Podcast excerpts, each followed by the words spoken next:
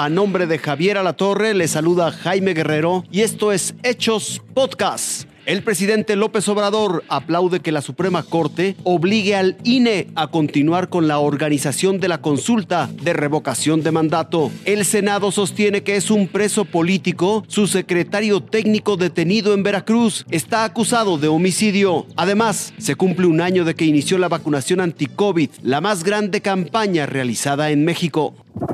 La detención en Veracruz de José Manuel del Río Virgen unió a senadores de todas las bancadas para exigir justicia. Aseguran que no hay prueba alguna que vincula al secretario técnico de la Junta de Coordinación Política del Senado con el delito por el que fue privado de su libertad. Insistieron en que el gobernador de Veracruz, Cuitláhuac García, así como el fiscal de ese estado, se conduzcan con apego a la ley y el Estado de Derecho. Desde el Senado de la República rechazamos el abuso de poder, el uso selectivo de la justicia y el uso de las instituciones públicas con fines de persecución, vengan de donde vengan.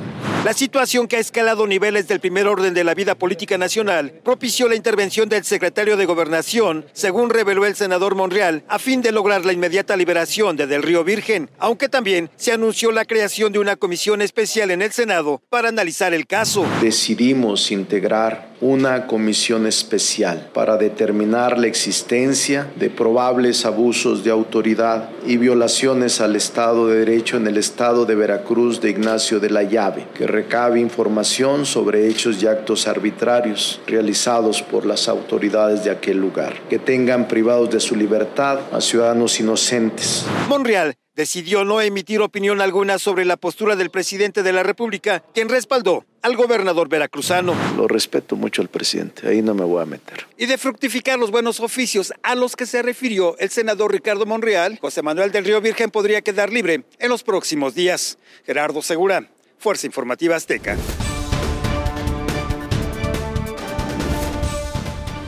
Este jueves México recordó un momento histórico para el país, la llegada del primer cargamento de 3.000 dosis de vacunas contra COVID-19 el 23 de diciembre de 2020.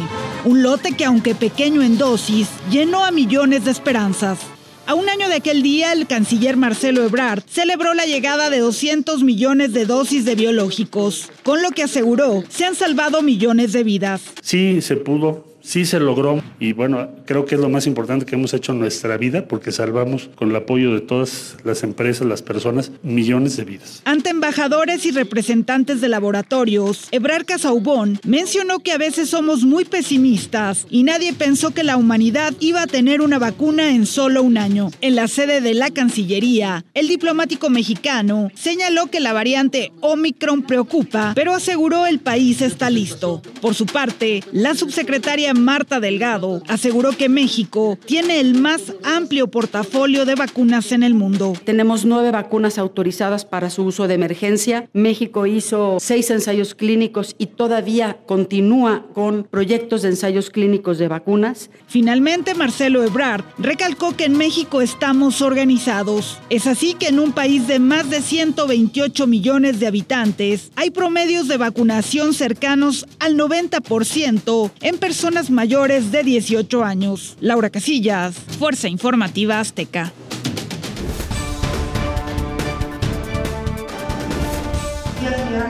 El presidente López Obrador celebró que la Corte ordenara al INE mantener todas las tareas de la organización de la consulta de revocación de mandato, aunque señaló que falta resolver la controversia que interpuso el órgano por falta de dinero para realizar el ejercicio. Me gustó la resolución de la Corte para que siga adelante el proceso de revocación del mandato, aunque tampoco concluye el litigio pero fue muy importante lo de ayer. Consideró que los consejeros del INE incumplieron con la Constitución cuando pausaron algunas tareas de la consulta. Si se obstaculiza ese procedimiento, es actuar de manera antidemocrática. En esta ocasión, el mandatario sugirió el uso de encuestas para celebrar la revocación de mandato y generar ahorros. A ver, 10 encuestadoras de las de más antigüedad y credibilidad y hacemos una cooperación para pagarles. Y en una de esas hasta lo hacen de manera voluntaria. Irving Pineda, Fuerza Informativa Azteca.